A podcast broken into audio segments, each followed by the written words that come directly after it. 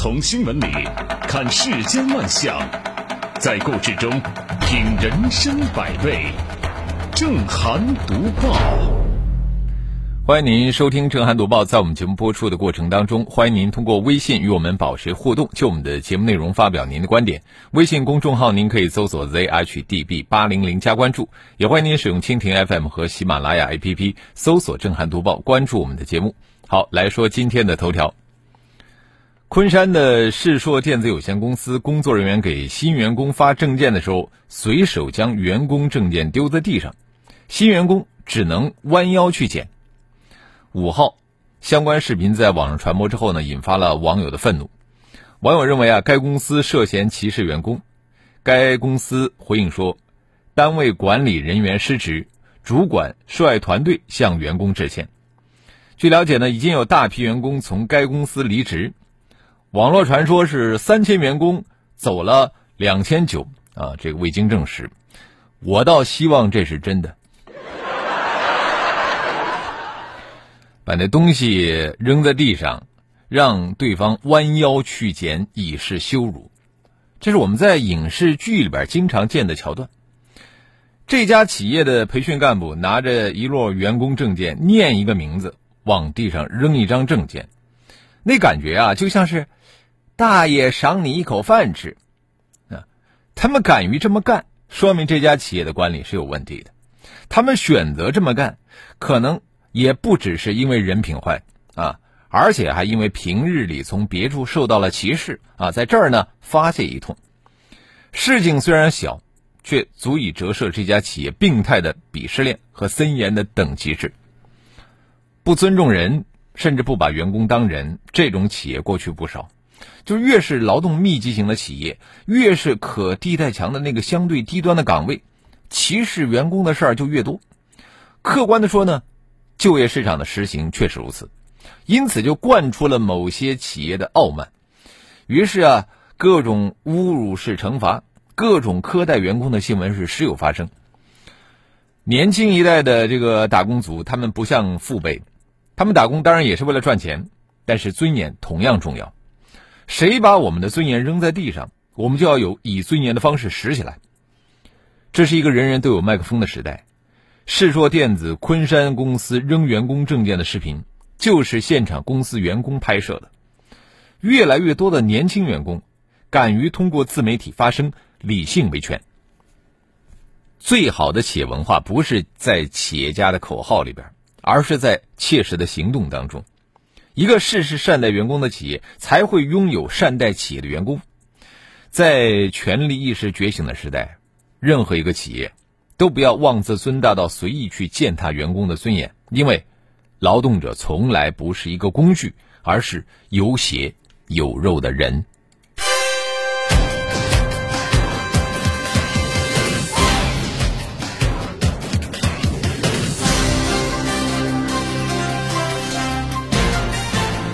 这里是正涵读报，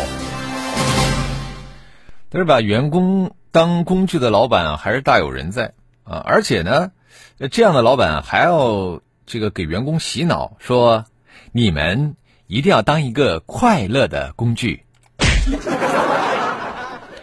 近日啊，西贝创始人贾国龙在社交媒体上发布了一条“七幺五”工作制，引发了热议。什么叫“七幺五”啊？就是每周工作七天，每天工作十五个小时。哇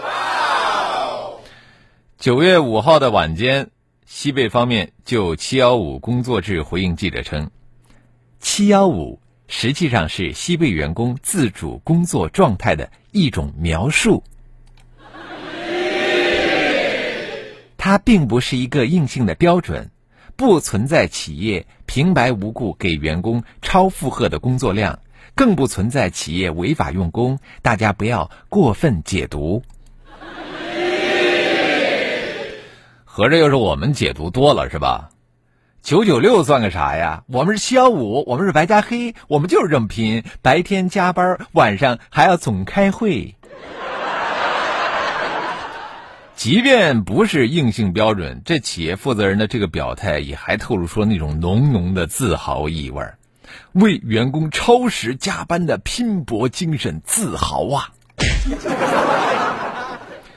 事实上啊，西贝方面绝不可能承认说七幺五是他们的硬性标准啊，因为这明显违反了劳动法，劳动者每周工作时间不超过四十四小时的规定。那么退一步说，即使企业匹配了加班费这样的福利待遇，这也是违法行为。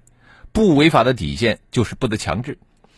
呃，此前有关九九六的争论呢，客观上已经形成了一些共识，就是第一方面，加班可以是自发形成的文化，但不能作为企业的硬性制度确定下来啊，员工有说不的权利。第二呢，就是付出必须有回报，这决定了加班的本质，单位揩职工的油，还是员工和企业齐心协力。然而，现在很多的企业，它就是打擦边球。表面上看啊，它只是以企业文化的形式去倡导奋斗啊，实则是以福利待遇等方式变相强制加班。哎，如果说你拒绝一切加班，那么你到手的这个收入就会明显低于同事啊，更不必说可能因为什么绩效考核不达标这样的抽象的原因而被劝退。长期加班。能够为资方节省成本，增强企业的市场竞争力，但它却会侵害劳动者的权益，将企业的竞争力建立在员工长期超时加班的基础上，甚至还以此为荣，大力的宣扬，这既不符合法治精神，也有那么这儿揣着明白装糊涂的意味。这里是正涵读报。揣着明白装糊涂的老板多的是，而且还善于睁眼说瞎话。九月六号，广西贵港，据当地的南国早报报道，针对大西园月饼生产日期提前标注一事，厂家称系新职员调动喷码日期时出现手误所致。此前呢，有市民发现。月饼的生产日期居然是九月十号，这个月饼时间穿越回来了啊！呃，手工员工手误啊，其实它不能解释月饼日期穿越的问题，因为月饼啊，从生产厂家进入到市场之前，厂家是要对所生产的这个产品进行质量检测的。那么，即使说厂商漏检了这一批月饼，商场在拿到这批货物的时候，也应该对这个产品的质量问题进行查验。那么明显的日期印刷错误，想必是很难两次检验都恰好通过吧？厂家的说辞啊，不过是想最大限度的降低他们自己承担的责任啊。要知道，月饼如果说不添加任何防腐剂，那么这个保质期它是非常短的。啊，一般也就在一个月左右时间。那如果说把月饼的生产日期故意往后去写呢，就能够让月饼更长时间处在这个保质期内，进而延长月饼的销售时间，提升呢这个月饼的销量。我们希望相关的监管部门能够以此为警醒啊，去进一步的加强监管力度，加大惩治力度，对月饼的质量呢进行严格的排查。对不法商家呢进行严厉的打击，同时加强宣传力度，提高人们对这个食品安全的认知程度，强化群众监督。这里是正涵读报。这个产品日期穿越这种事儿，我们真的是见得多了啊！呃，并且呢，过去的新闻也告诉我们，这月饼多放十天算什么？放十年还可以完好如初呢，是不是？我们接着说的这个事儿呢，也算是比较常见啊，甚至让不少人感觉到头疼。日前呢，在顺德碧江社区一家超市门口啊，有一名老阿婆，她的脖子上被挂着“小偷第三次偷窃”的牌子示众。事发的照片呢，在网上传播之后，商家受到了不少网友的谴责。事情的起因是这名阿婆在超市选好商品以后呢，在付款的时候，她只把其中的一部分拿出来买单，却把一包未付款的排骨偷偷装进自己的环保袋里。店员当场识破了他的伎俩，而这已经是阿婆第三次作案了。超市的负责人接受采访的时候大吐苦水，表示，最多的时候，超市一天可以抓四个小偷，都是老人家，作案手法如出一辙。而且这些老人往往都不是穷的没钱买菜而行窃。曾经有一名涉嫌偷窃的老人，他的儿子开着宝马车来领人，还说自己每个月都给了母亲很多买菜钱，但是说我妈就是喜欢贪小便宜。呃，超市负责人一再表示说，挂牌示众这个行为是经过家人和老人家都同意的，目的呢是为了警示其他的小偷。而当时报警处理的结果是，民警到场进行了口头教育，但是家属呢不肯接受罚款，无奈才出此下策。这阿婆在超市偷了三次了啊，到底价值多少呢？我们姑且不细究啊。呃，就算够不上刑事标准，那么按照治安管理处罚法的相关规定，盗窃公司财物的，处五日以上十日以下拘留，可以并处五百元以下罚款；情节较重的，处五日以上十五日以下拘留，可以并处一千元以下罚款。老人有错吗？公平的讲，他是有错的。当然呢，动用私刑挂牌示众，这是人身侮辱啊！无论如何都不可以，也不应该。但是这件事情的麻烦之处在于什么呢？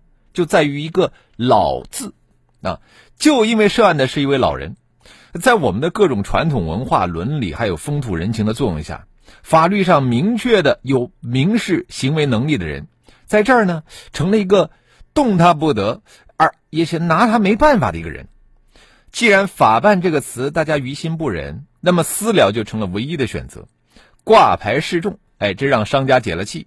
让警察呢避免了难堪，让家人免于赔钱，老人自己可能也觉得无所谓。假如这个事儿不是报到了网上，嘿，简直就是皆大欢喜。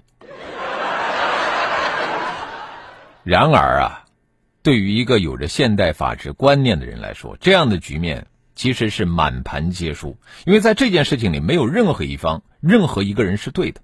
啊，让我们设想一下。假如警察严格的按法律办事，老人可能要接受治安管理处罚，但是这样可以避免挂牌示众。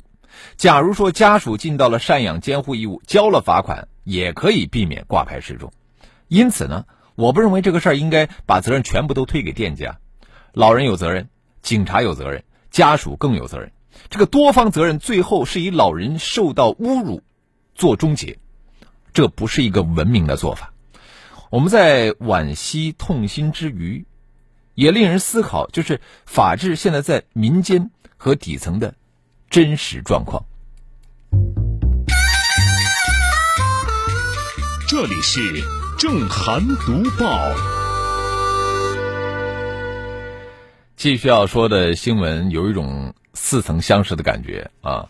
巴图孟和在纸上服刑十五年这个事儿，其实，呃，他的这个。热议还没有散去，又一起类似的事件上了热搜。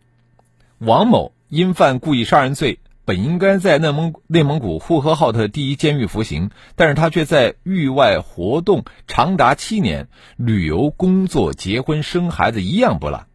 八月二十四号，内蒙古自治区通过这个通辽市中级人民法院二审判定，五名狱医。不同程度参与了对王某六次保外就医，一次暂予监外执行的病情鉴定造假，使未达到病情危重程度的服刑犯王某仅仅是纸面服刑。五个人分别以玩忽职守罪、滥用职权罪被判处有期徒刑三年至五年六个月不等。好，广州我们继续来说。好，欢迎回来，这里是正在直播的正涵读报。在广之前，我们说到了，在内蒙古的有一个王某，呃，犯了故意杀人罪，结果呢，纸面服刑。啊，呃，其实啊，我们国家法律对保外就医有严格的规定，但遗憾的是呢，这个违规的保外就医仍然不时发生。究其原因，和我们的法规制度的滞后不无关系啊。罪犯保外就医执行办法和罪犯保外就医疾病伤残范围。这个制定的时间是在一九九零年，啊，也就是说，这个是三十多年前的老法了。随着时代的发展呢，新的情况、新的问题不断的涌现，这里边的一些条款其实已经显得落后了。颇受诟病的地方就是包括对罪犯决定是否保外就医，监狱的决定权，啊，它的权重过大，而监察监督都不够。对于罪犯病情严重程度的指标，很多疾病伤残都没有列出。有关的兜底条款呢，让执行者的这个自由裁量权过大，给违法操作带来了很多的空间。在上位法、刑事诉讼法、监狱法都已经修订的情况下，没有能够严格规范保外就医的提请、鉴定、审批、移交、考察和监督环节，就很容易给不法分子呢可乘之机。不仅如此，我们的法规制定出来了以后，最终都是要靠人去执行的。如果说执行的人出了问题啊，你再严厉的规定也会沦为一纸空文。那新闻报道披露的一些细节真的是触目惊心，一系列的审批程序是形同虚设，从普通的御医啊，到这个分管领导，是层层失守。所以说呢，对于御医系统这个重要的群体，也应该加强监督制约，防止他们手中的权力异化成了获取利益的摇钱树。所以说，连续出了两起这样的这个纸面服刑事件，我们真的有必要借此来一次对相关制度设计的健全完善，来一场刮骨疗毒的自我排查，全面的清理违法违规、减刑、假释、暂予监外执行，进一步的强化常态的监管，就让保外就医经得起检验，让司法公平正义经得起审视。我们来看一看微信平台啊。迪尼说：“昆山这个企业的做法，呃，怎么就让我想起了追悼会上交接袖套的做法？”江南风情说：“如今啊，天天十二小时工作的这个私营企业到处都是啊，有一些老板呢，真的是严重剥削员工啊。关键是这个我们有些部门啊，没有加强监管造成的。”呃，另外看猪猪说了。这个华硕系企业维权要坐牢，购物要被围殴，生产被侮辱啊！一分性能卖两分，真有你的！坚如磐石，期待你的下一次表演。呃，再来看土豆说啊，歧视员工有恃无恐啊，关键是被惯着了。另外呢，这个芒果小底底说了，这怎么压榨还压榨出了优越感了呢？滚！呃，再来看木子李，他说很庆幸，已经很久没有去西贝消费过了，以后我还会劝诫身边的人都不去消费。这就是七幺五给呃带来的另外一种效果啊。